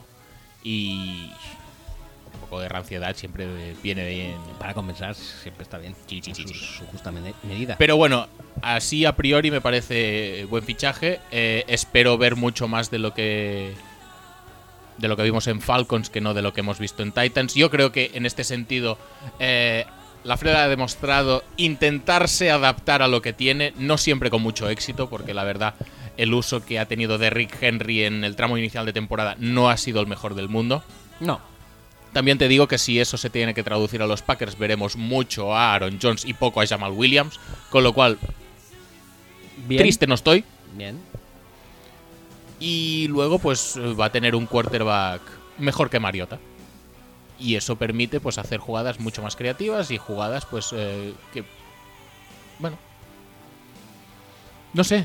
La verdad es que tengo mucho interés en ver qué, qué Packers vemos encima del campo a nivel ofensivo, porque es que hace mucho tiempo que, que me gustaría ver creatividad cuando sigo un partido de mi equipo. Y Es que esa es la cosa. eh. es, es ma- eh, igual es más ilusión que luego rendimiento. Pero es que tantos años de las mismas cosas, las mismas rutas y, mm, aisladas, las mismas ejecuciones, o problema tal y cual. Bueno, oye, sí, es ejecución porque tienes jugadores que tampoco son la monda. Si tienes una estrategia de eh, draft and develop para ciertas posiciones que para ti son claves luego, pues o dejan de ser claves o las ocupas mejor. No hay mucho, mucho más donde cortar. Sin embargo, pues nada, mm, vamos aquí a intentar mm, petarlo en rutas aisladas con Kumero y Valdez Cantling y Jamón Moore. Jamón. y Jimmy Graham, muy bien también, por cierto. Sí. Dos intercepciones ha tenido Rodgers en toda la temporada. Las dos son eh, pases a Jimmy Graham. Mm, Porque, porque lo lucha. Súper bien, no pasa nada, todo está correcto. No, o sea, es que la ranciedad eh, y el olor a cerrado del ataque de los Packers estos últimos, ¿cuántos años diría yo? ¿Tres como mínimo años? Sí. Fácilmente. Desde, desde Bostic. Hace que la, el aire nuevo sea que va a entrar ahí, sea... mm, Creo que va a hacer que sea uno de los puntos de interés de la Sí. próxima temporada. Y después del aire nuevo que entró el año pasado con el tema de Petín, que hemos visto pues blitzes más imaginativos, hemos visto presión eh, mucho más constante, hemos visto, bueno, mm, más diversidad esquemática que en otros años, hemos visto menos rendimiento porque los jugadores que tenemos cada día son peores, pero oye, eso tampoco es culpa de Petín, según cómo. Peores y más viejos. No, bueno, sí, más viejos, te- Sí, sí, es un... Pero yo qué sé, si tú te planteas traspasar a Clinton Dix, pues si tuvieras algún reemplazo más o menos válido por que poner en su lugar, pues oye, mal. igual estaría mejor, pero No estaría mal. Pasa nada. Si tú tienes un linebacker que llega tarde a todos lados, pero eh, es el líder en placajes del equipo y ha hecho un montón de sacks, pues súper bueno tiene que ser. Si, si tú tienes una línea, una línea defensiva que es la hostia en barco, pero se te van lesionando todos, pues la línea defensiva deja de hacer una mierda. Si tú tienes a Josh Jackson, que empezó la temporada petándolo, pero luego salen todas las fotos de los touchdowns, y TJ Jones le va sacando 5 yardas de separación de forma constante, pues oye, tenemos un problemita. Pero a nivel esquemático, me he divertido mucho más que en los últimos tres años juntos. Y por eso, para mí, mantener a Petín en el cargo era algo vital Prioritario. para la continuidad de eh, de la ventana de opciones de los Packers a, a luchar por el título. Es que vuestra defensa es muy mala, ¿eh? Por nombres. Por nombres sí, sí, sí. pero sí. Y, y- sin por nombres, es decir, y los nombres que tiene son malos también. Sí, sí, sí. Los nombres sí. ¿Quién te suena de la defensa de los Packers? A ver, a- Clay Matthews. ¡Horrible! No, no ha podido hacer peor temporada. Sí, básicamente. Y básicamente suena a él. Bueno, suenan más, ¿no? Pero. Es decir, el estandarte de la defensa en teoría es él y es realmente poroso, ¿no? Eh, ah, eh, otro, otro, otro, otra noticia Ah, creo, ¿no? que, que, por cierto, me olvido de, de comentarlo. Eh, lo que decías tú, dos claves, que uno, un poco de diversidad esquemática en ataque y diversión. Dos, mantener a Petín. ¿Por qué íbamos a fichar a Pagano? o a Bowles, o a incluso a Fangio. Yo, ¿en serio? Cuando un coordinador lo hace bien, o un entrenador más o menos reaprovechable eh, es despedido, no tiene que sonar para absolutamente todos los puestos vacantes de head coach. Intentemos, por favor, analizar las necesidades y las prioridades de cada equipo a la hora de elegir qué perfil es el más adecuado. No digamos, hostias, pues este que lo han echado o este coordinador que lo ha petado tendría que ser candidato en todos los lados. Todos los, todos los, Todos los to- puestos. Todos, todos. No, las cosas no funcionan así. Igual que tú evalúas tus necesidades a la hora de contratar a un jugador o a la hora de draftear un jugador, con los entrenadores pasa lo mismo. Y no todos los entrenadores necesitan un mismo perfil y no todos, incluso dedicándose a la misma parcela de- del fútbol, no todos los entrenadores encajan en todos los lados. No. ¿Hubiera encajado Jim Caldwell, por ejemplo, en los Packers? Probablemente sí, porque es tan, tan, tan plano como el resto de Encaja- defensa, probablemente ¿dónde no por va- nombres, ¿sabes? ¿Dónde no va a encajar Jim Caldwell? Favor, tío. Eh, en fin. Ah, otro rumor de hoy, que no sé si es confirmado o no, que Arians va a ir a Bucks. Ujú. Eh, eso pinta muy interesante también, ¿eh? Sí. La verdad es que... ¿Dirías que los mejores años de Carson Palmer son con Arians? ¿O son en Cincy? Son en Cincy, pero en Cincy que fue uno o dos hasta que se lesionó. Y cayó en desgracia. Con, con Arizona Y- llegó, llegó y- lejos en playoffs, ¿eh? Un par de Sí, veces. Sí, sí. Una seguro. Una seguro. Y luego dio la pena, me parece. Sí, contra los Falcons, ¿no? Sí. Eh, pues sí, posiblemente. Por eso digo que posiblemente Arians en Tampa Bay puede llegar a maximizar a Fitzpatrick. ¿Tú crees que jugarán con Fitzpatrick? Carson Palmer, cuando lo cogió Arians, estaba ahí más o menos a ese nivel, ¿eh? Quiero decir. Bueno, venía de los Raiders, que bueno, ya sabemos que los Raiders son uno de esos equipos donde los jugadores sistemáticamente juegan peor de No lo que son. brillar demasiado, correcto. Eh, Y- no pasa nada porque Gruden lo está petando mogollón, Sí. casi seguro. En estos momentos, ahora mismo, lo está petando, seguro. Seguro que sí. Y con, con Mayock, imparables. El otro día leí un esto, leí un tuit de. de un. No me acuerdo quién era. Pero es que además ha, ha dicho hoy no sé quién que, que a pesar de haber contratado a Mayock, Gruden va a tener un controlcillo sobre el roster final. Hombre, por supuesto. O sea que Mayock va a decir, mira, que he scouteado a este y este y este, mm, me parecen jugadores interesantes, así, rapiditos, eh, con buen atleticismo, se mueven bien. Pero las trincheras, Las trincheras. tenemos, te- tenemos que correr entre los tackles. Quiero un, un running back de, de 300 libras. Y Derek Carr no es, sufici- eh, no es suficientemente viejo. Tráeme un quarterback más viejo y, y tradearme a este hombre. El otro día leí en un tweet de, a un, de un especialista, un, un- un draft insider de estos, eh, especialista en, en prospects de college, diciendo que, el- que lo mejor del Ya, ya fichaje... habla súper fino, eh. tío. Sí. Lo mejor del fichaje de Mayock por los Raiders es que por fin dejaría de preguntarle sobre jugadores en la Senior Bowl. Sí, efectivamente, eso lo leí yo también. Es muy gracioso eso, ¿eh? Eh, pues eso, mm, ah, hemos saltado a, Raiders, no sé por qué. Bueno, Por- porque siempre hace gracia. siempre- sí. Ah, es verdad, por caso Palmer. Pues yo creo que puede haber. Bueno, claro, también tienen backs, van a conservar a, a yo, Jameis, yo ¿no? creo que puede ser el último cartucho que le queda a Winston para petarlo. A Jameis Y- le viene. material tienen de sobras, porque talento y, y potencial Winston siempre lo ha tenido. Lo que pasa es que, mira, lo hablábamos el otro día con, no recuerdo con quién. Así con Javi, lo hablábamos. Que es que Winston está igual que cuando salió de college o peor. Peor, peor. Que mira que es difícil, ¿eh? Es Sí. complicado. Y, o sea, y- lo, bueno han hecho que de lo bueno de Jameis han hecho que se vea con cuentagotas y lo malo se ve eh, a expuertas. Pero es que yo qué sé, cuando estaba Keter de coordinador ofensivo y lo promocionaron a entrenador, yo lo veía bien, porque es que lo- en los meses que había estado lo había petado bastante, pero es que yo qué sé, no, no, no hay forma de conseguir esta estabilidad. Y bueno, vete a saber. Ya te digo, Arians es el último cartucho. Sí. Si no lo consigue ahora, ya mm, más vale que no lo intenten más. Correcto. Eh, y eso, y además están bastante cargados de material. Eh, pues, ¿alguno más? De Sí, rumores? bueno, eh, Broncos dice que van a fichar a Manchak o a Big Fangio. Muy bien también, ¿eh? Que es como elegir entre. Uf, a ver qué, qué- qué opciones puedo poner.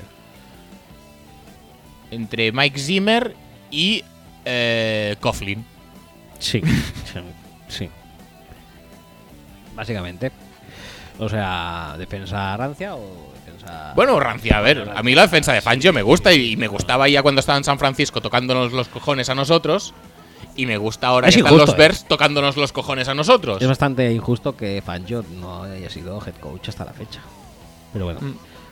Creo que este año se acabará. Y además yo creo que tiene mucho material en, en Broncos para... Yo, yo personalmente, más allá de que mm, por perfil ya me gusta mucho más Fangio, si lo adaptamos al roster que tienen los Broncos ahora mismo, me iba a por Fangio de cabeza. Cuando tienes a Von Miller y a Bradley Chubb. Y- sí que es verdad que tienes algunas deficiencias y yo po- podrías tener una mejor línea defensiva, por ejemplo. Pero tú tienes esos dos y luego tienes pues que si a Jordan Simmons, que si a Chris Harris, que si no sé qué, Bradley Robbie según cómo. Oye, puedes petarlo muy hardcore, ¿eh? Sí. Pero, pero muy bestiamente lo puedes petar. Lo es que necesitarían a algún coordinador ofensivo de un cierto nivel o si no se convertirán pues en eso un equipo de los Bueno, tipo los 70, Bears. ¿no? Tipo, sí tipo los Bears pero más más carreras o sea yo creo que sería Pero bueno, porque receptores ya bueno con Sutton y Sanders pero yo creo bueno, que sí, sería- Hamilton también tiene flashes. A ver, yo creo que es mejorable, obviamente que es mejorable, pero me parece que construir ese equipo desde la defensa es la mejor opción ahora mismo. Hombre tienen más en defensa que en ataque obviamente Por ejemplo, es lo que decíamos pues eso, antes. ¿Cogerías, ¿Cogerías, por ejemplo, a Adam Gaze para los Broncos? Yo para nada. De- vete a Forfangio, que tiene un esquema al que se puede adaptar muy bien tu, tu roster y es que y a partir de ahí pues ya consigues las 3 4 piezas, yo creo que por ejemplo, pillando a alguien tipo no sé en qué pique eligen, pero no puede ser muy alto tampoco. Hay muy bajo tampoco que diga, pero si les llega Ed Oliver, por ejemplo, por decir algo, es que lo pueden megapetar, pero pero a, ja- a saquísimo. ¿Más defensa? ¿Para Broncos? Es que la línea defensiva que tienen, es, Derek Wolf es el mejor y hace tres años que no hace nada. Ya, ya puede ser, ya. A ver,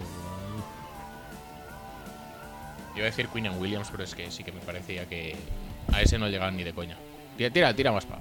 Coño, Vamos a ver dónde están los cuando blancos. bajen. cuando- Mira, pues ya están. Yo pensaba que estaban más arriba. Sí, yo también, eh, los hacía más arriba. Tienen, No, es verdad, acabaron la temporada.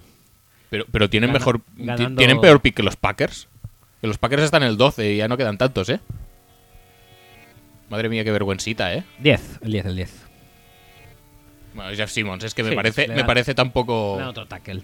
Me parece bastante correcto. Pero bueno, si fuera Oliver, mejor. No es exactamente el mismo jugador, pero bueno.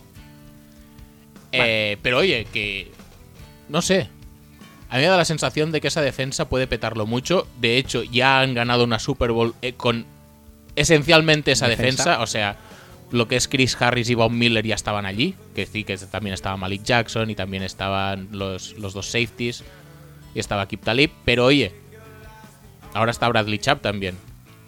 No sé, me parece lo más inteligente construir en base a eso sin tocarles mucho el esquema. Pero oye, mm, si quieren a Manchak para que ponga trincheras y corra 50 veces por partido con el Philip Lindsay, que con suerte aguantará 20 o 25, Ese, ese es el juego, eh. no pasa nada, todo está bien. Oliver aquí Sudán. Ah. A Búfalo. Bueno, Bueno, tampoco como se ha retirado Kyle Williams, pues se va del depth chart Kyle Williams, pues aquí hay un hueco que hay que miro los rankings de DTs, pues este mismo. sí, es muy fácil, eh. Sí, sí, es sí, un pick fácil.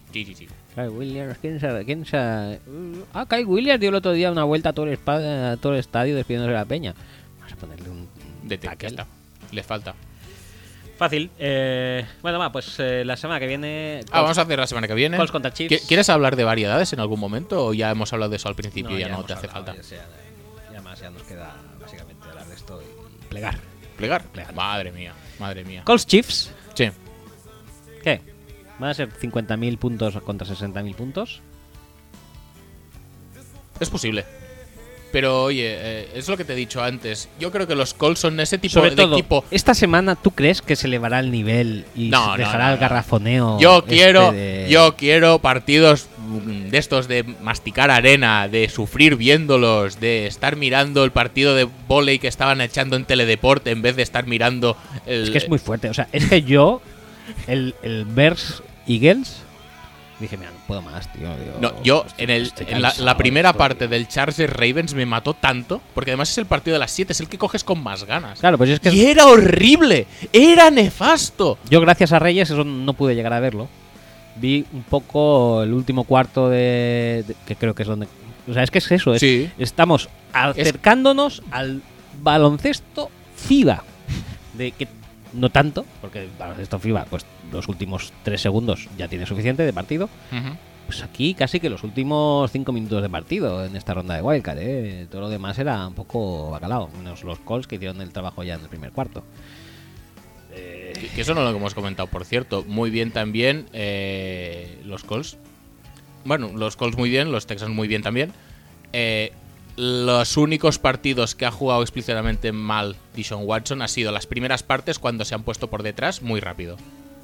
¿Qué hacemos en los playoffs? Primero, chutar y darle el balón al resto. Porque esto sí queda muy bien en el Madden poner eh, kick todo el rato para tener la posición en la segunda parte, tal y cual, no sé qué.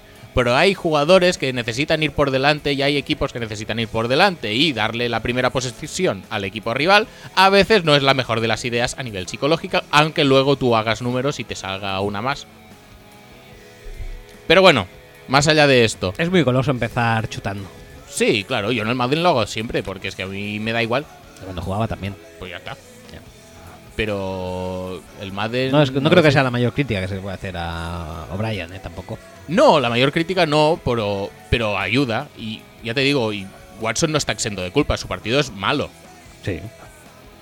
Pero facilítale las cosas, tío. No le pongas la mochila porque él, se la, él ya se la pone de por sí. Sí. Y entonces cuando se ve por detrás, especialmente si le caen 14-0 en 5 minutos, se estresa. Y empieza mm, a hacer todo él y a petarlo mucho y yo puedo con todo, tal y cual. Y bueno, no puede con todo. Pero bueno, eh, inciso aparte, que, que es que se me ha venido a la cabeza y tenía que decirlo. Mm, si O sea, yo, yo- el Colts Chiefs este puede inaugurar una jornada de ronda divisional en la que los críticos eh, de paladar fino sean eh, contrariados con el partido, que se vean pocos punts. con lo bonitos que son. Ahí la estética de la piernecica subiendo. El balón, el balón elevándose. Madre mía. El, el gesto con, el, con la mano para pedir el fercacho. Cortando el aire en plan aerodinámico. Con las rayas cinéticas, esas de los cómics. Sí. Tú ríete, pero tú lo petaste mucho en la sección de análisis del Pro Bowl Skills con la prueba de recoger el, el, el pad. El Bueno, drone- pad, el drone drop. El drone, el drone drop. Me gusta. Y es una de las acciones más bonitas que se ve en un campo de. en un emparrillado. Es que de hecho deberían hacerlo así en los skills del Pro Bowl. Hay que cogerla, pero hay que pedir el fercach primero. Sí, primero. eh, Cowboy Y- Rams, y, Cowboy te Rams. juzgan. Igual la tienes que coger, pero luego hay una mesa De estilo. de sí, como los eh, concursos de mates de la NBA, Hmm. que levanten el cartelito con las puntuaciones, las valoraciones de tu eh, Levantamiento de mano. petición de Fercach. Sí, Y en base a eso también se. también. todo sí, cuenta. sí, to- todo cuenta. Sí, se, me, se me antoja una prueba compleja, ¿eh? Bueno, hablaré con Roger Godel a ver si. a ver qué le parece. Eh, eso, Cowboy Rams. eh, Bueno, que no hemos hablado de- de- del Colts Chiefs apenas. Ah, sí, Simplemente hemos dicho que Bueno. serán muchos puntos. Yo creo que los Colts realmente no tienen jugadores para. Ni para cubrir a Tyreek Hill ni para cubrir a, Tyreek- a- a Travis Kelsey. No tienen. Lo que pasa es que, bueno, mm, han demostrado mm, competir siempre al nivel del rival. Prácticamente todos los partidos que han jugado han estado allí. Y son unos jugadores que juegan ultra motivados. Y de hecho, esta es otra de las cosas que quería decir, que lo he leído también mm, alguien por Twitter, pero yo creo que ya lo dijimos en el, en el momento en el que pasó. Frank Reich se gana este equipo en el momento en el que no sé qué partido a principio de temporada se juega un cuarto y mierda. Mm, Mierda en el sentido de que eran bastantes más de una, te diría. Y no lo convierten. Porque en vez de ir a empatar el partido, el tío dijo que quería ir a ganar, no sé qué, no sé cuántos, y al final perdieron. Hmm. Pues oye, esto cuando demuestras esta tal confianza en este equipo, el equipo te responde.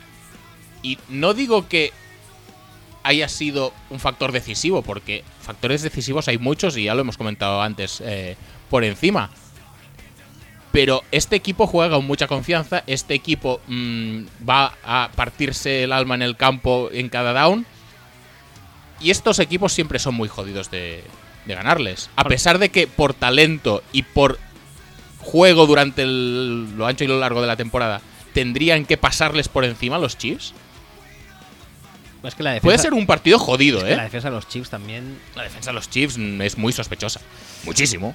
Es decir, nosotros nos hemos quejado de Capers durante muchos años, pero de unido lo que tienen ahí con Bob Sutton. Va a necesitar alguna que se les venga la inspiración divina a Houston y o O, o- algo así. que, o- que Lack se le crucen los cables, porque también. También eh, es- también lo hemos visto. también es Lack, propenso, sí. de hecho, esta temporada le he visto, pues probablemente la temporada más centrado, con menos cagadas de bulto. Más atado en corto. Quizás atado en corto, quizás maduro, quizás No, es lo que sea. También es porque quizá juega con su mejor línea ofensiva, creo que desde que está Es en la posible liga. también. Pero vamos, que en cualquier caso, Lack es un tío que de vez en cuando te hacía un pase, no sabemos muy bien a quién, que era intercepción y te ibas a tomar por culo. Sí. Y esto, como este año no lo ha hecho, pues nos hemos olvidado un poco, pero siempre cabe esa posibilidad. Sí. Pero eso es lo que te digo, entre la línea ofensiva que tiene este año y la defensa que tiene delante, no, no confiaría yo mucho en que se le fuera la pinza. Pero todo hay que verlo. ¿Van a emparejar a Chris Jones con, con Nelson? Ojalá que sí. A ver si se baja un poco el hype de Nelson, que ya me cansa. ¿Sí? Sí. A verlo. A ver qué, a ver qué pasará. Eh, Cowboys Rams. eh, yo la verdad es que los Cowboys con una defensa decente que tienen y Ezequiel no los descarto ya de por sí. No, De descartados no pueden estar. Pero no deberían ganar este partido los Cowboys, en absoluto. No. Nunca, jamás en la vida. No. Pero bueno, sí, sí que es verdad que se están creciendo y Prescott cada vez hace más jugadas con, con el brazo. Y, y sí que son peligrosos, claro que son peligrosos. Pero en principio no deberían tener... No sé. No es que no tienen ventaja en ningún lado sobre el papel. No, sobre el papel no la tienen. Pero, bueno, Igual, igual en defensa contra la carrera, pero es que dudo que McVeigh se ponga. Es que en este sentido me gusta pensar, luego va a pasar lo contrario y me voy a joder o me- tal. Pero me gusta pensar que McVeigh es un poco como McDaniels. Si hay que correr cinco veces, corro cinco veces y paso 50. Aunque de estas 50, 15 vayan al running back. sí, pero que Para darle touches a, a Garly, ¿sabes? lo malo es que muchos muchas de las jugadas de pase de los Rams salen de play action. Sí, eso es verdad. Y, sí. y cuenta con el factor previo de apoyo de Garly. Bueno, pues, pues ahí puedes jugar, porque es que ya te digo, eh, ¿te piensas que Jalen Smith y especialmente Van Der Esch van a estar pendientes de caer en cobertura 10 yardas? Va a estar pendientes de Garly. Sí. Pero claro, Que si- luego puedan si hacer luego no jugadas, consigues claro, ¿eh? correr, Claro que pues, pueden hacerlo. Veremos, veremos, a ver. Bueno, pero es un poco como, como lo de la mar. Eh, tú puedes eh, eh, apostar a que no van a hacer pasar a la mar en largo. Igual los, los Cowboys pueden apostar a que van a correr 20.000 veces con Garly porque es su mejor jugador. Sí, Y entonces sí que están, están jodidos porque no creo que vayan a hacer el memo y vayan a ser unidimensionales Sí. contra esta defensa. Sí. Y si son unidimensionales, va a ser para el otro lado. posiblemente. Siguiente partido, Chargers Patriots. Es un partido difícil de pronosticar. Yo diría que los Patriots tienen pocas opciones, aunque jueguen en casa. Pero se, he leído hoy que se espera de 3 a 10 centímetros de nieve. Genial. Los partidos que más nos gustan. Eh, Especialmente es- espero, son- sí, espero que sí, que vayan todos como si hicieran la vendimia. Porque no sé. No sé, no sé si Ah, puedo ah, ah, ay, ay, que me caigo. te, te- Caigo. ¿Te acuerdas una vez que Ryan Grant hizo 200 yardas de carrera en nieve? Madre mía, qué partidazo ese, ¿eh? Lo, lo gocé muchísimo. Como aquel de Filadelfia, que había como. Contra los Lions. contra los Lions. Qué malo fue ese partido, tío, era horrible. Que ni se veían los jugadores. Que dices, joder, qué épica. Que era malísimo, Pero tío. claro, a los 5 minutos dices, joder, con la épica, ¿no? Sí, la épica son los, los planos fijos de estos con todo nevado, los aficionados haciendo el friki con la nieve. Esto es la épica. Luego dan dos pases y son todos como si los hubiera lanzado Brocky. Sí. Super piedras para que no se desvíen tanto como sería un pase flotado y precisión horrible y pff, todo mal. Este partido yo creo que puede ser un partidazo, ¿eh? Si no hay nieve por No, eso te iba a decir, tío. Yo te diría al contrario, sería una gran oportunidad perdida para ver un partidazo. Te diría. Sí, correcto. Pero si no hay nieve, que espero que, yo que sé, las cosas estas puedan acondicionar el campo en caso de que esté nevando y tal. Me gustaría mucho ver un duelo sin nieves y sin mierdas. eh, posiblemente un último duelo en playoffs de Rivers contra Bro- Brady. Eso bueno, es- o posiblemente no. Bastante posible. Eh, No, pero me, me gustan, a diferencia de, de otros años donde los Patriots eran bastante intratables en casa, me gustan las opciones que tienen los Chargers. Porque tienen mucho personal para, para cubrir la zona corta, que es donde le gusta trabajar pues con los Edelman, James White y... Gronkowskis. Bueno, Bueno, Gronkowski. Gronkowski casi es la- el arma profunda más, más fiable que tienen, que lo pienso. Bueno, tampoco te creas que he visto mucho a los Patriots últimamente, pero en plantilla tienen a Dorset y tienen a Cordero Patterson. en principio Sí, pero tienen no- más opciones que Gronkowski. No aplican, no aplican. Yo creo, no, no sé, no voy a poder mirar estadísticas, pero diría No que... sé, eh, yo creo que el, planten- el planteamiento defensivo de los Chargers no puede variar mucho de lo que hicieron contra Lamar Jackson, porque a pesar de que Brady sí es capaz y es notoriamente público que es capaz y que McDaniels piensa que es capaz de, lanza- de hacer cualquier lanzamiento, y eso hay que respetarlo, normalmente el área de influencia del ataque de los Patriots es, no te diré la misma, pero parecida. Este es de, esto es de 0 a 15 yardas.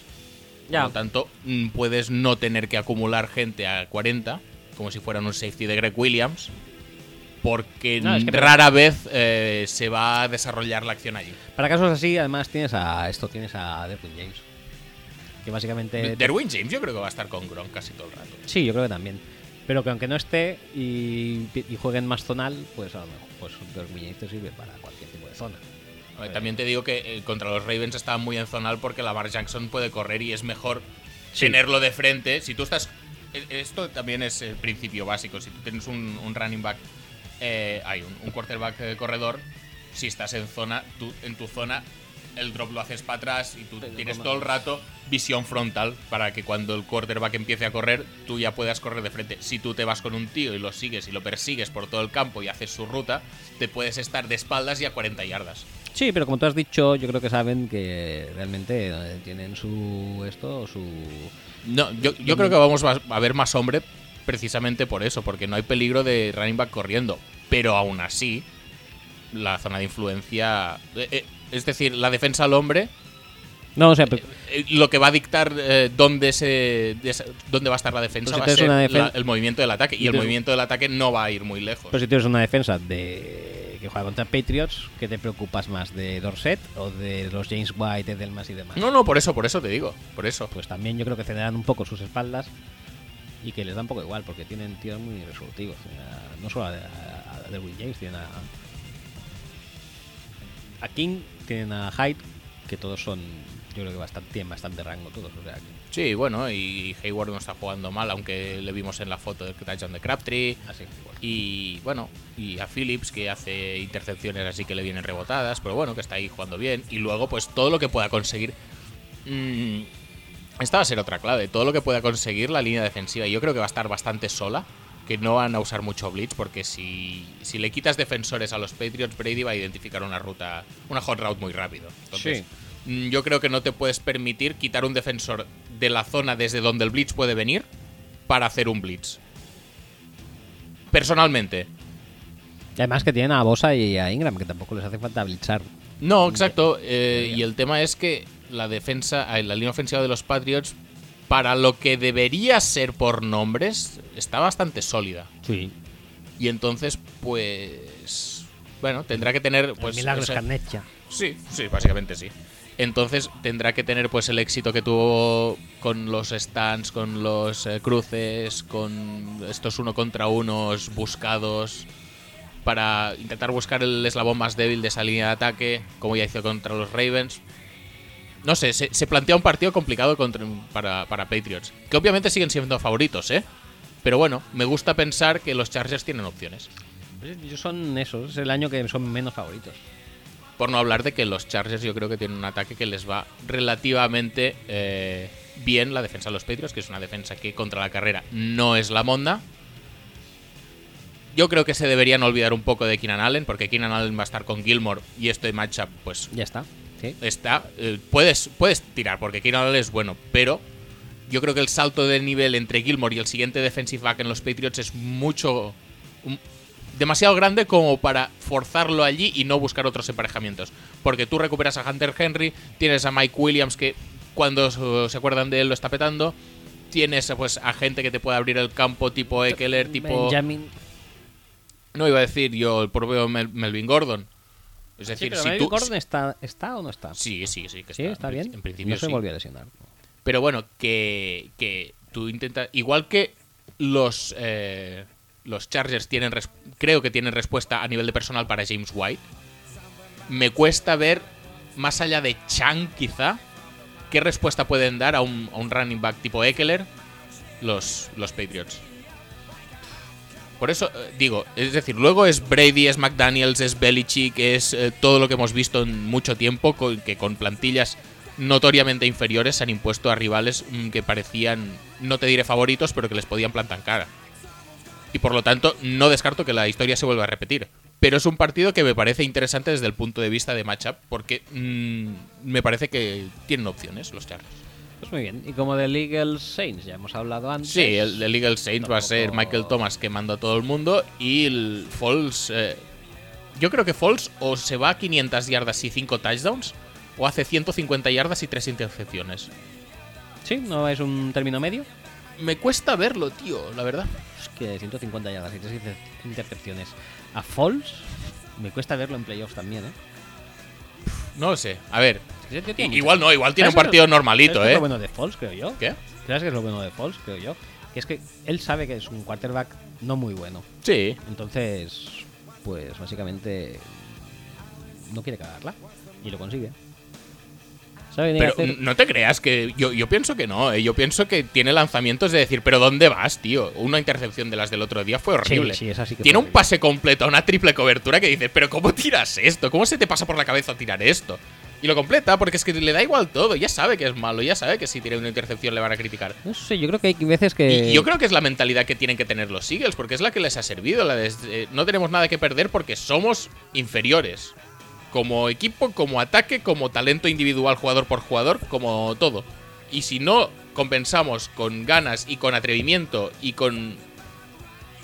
¿Inercia? Mentalidad underdog, ¿no? Sí, sí, sí, sí, totalmente.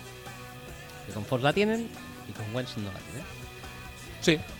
Bueno, pues, pues nada, pues entonces yo creo que puedes ir buscando un pequeño cierre musical. Ah, sí, vale, Sí. venga, pues cerremos musicalmente. Muy entonces. gustoso, muy gustoso además. No me falles. No, no sé qué poner, la verdad. Coño que no sabes, si estamos teniendo de... No, no, no, no, Claro, porque eh, eh, si hemos adjudicado a una sección una sintonía, no podemos ahora repetirla. No, no, no, no, quiero decir, estábamos, porque ya no te acuerdas, porque hace tiempo que no grabamos, pero estábamos teniendo cierres musicales realmente Oh, sí, sí, sí, es verdad, es verdad, Y es verdad, perdón, que perdón. Vamos a seguir en esta, Perdón, en- en perdón. esta onda rica, Eh, muy rica, de hecho. Y seguir, seguir petándolo en cuanto a cierres también. Lo, lo que soy incapaz de recordar eh, cuáles habíamos puesto Que ya. si se repite alguna tampoco pasa nada, porque todas son excepcionales, ¿eh? A ver. En este. Es que hay varios discos encima. Sí, sí, por supuesto. Pensaba que era solamente un disco en el que había tanta crema. No, este. No, este no. Este no, porque creo que ya lo hemos puesto. Esta sí. Esta no.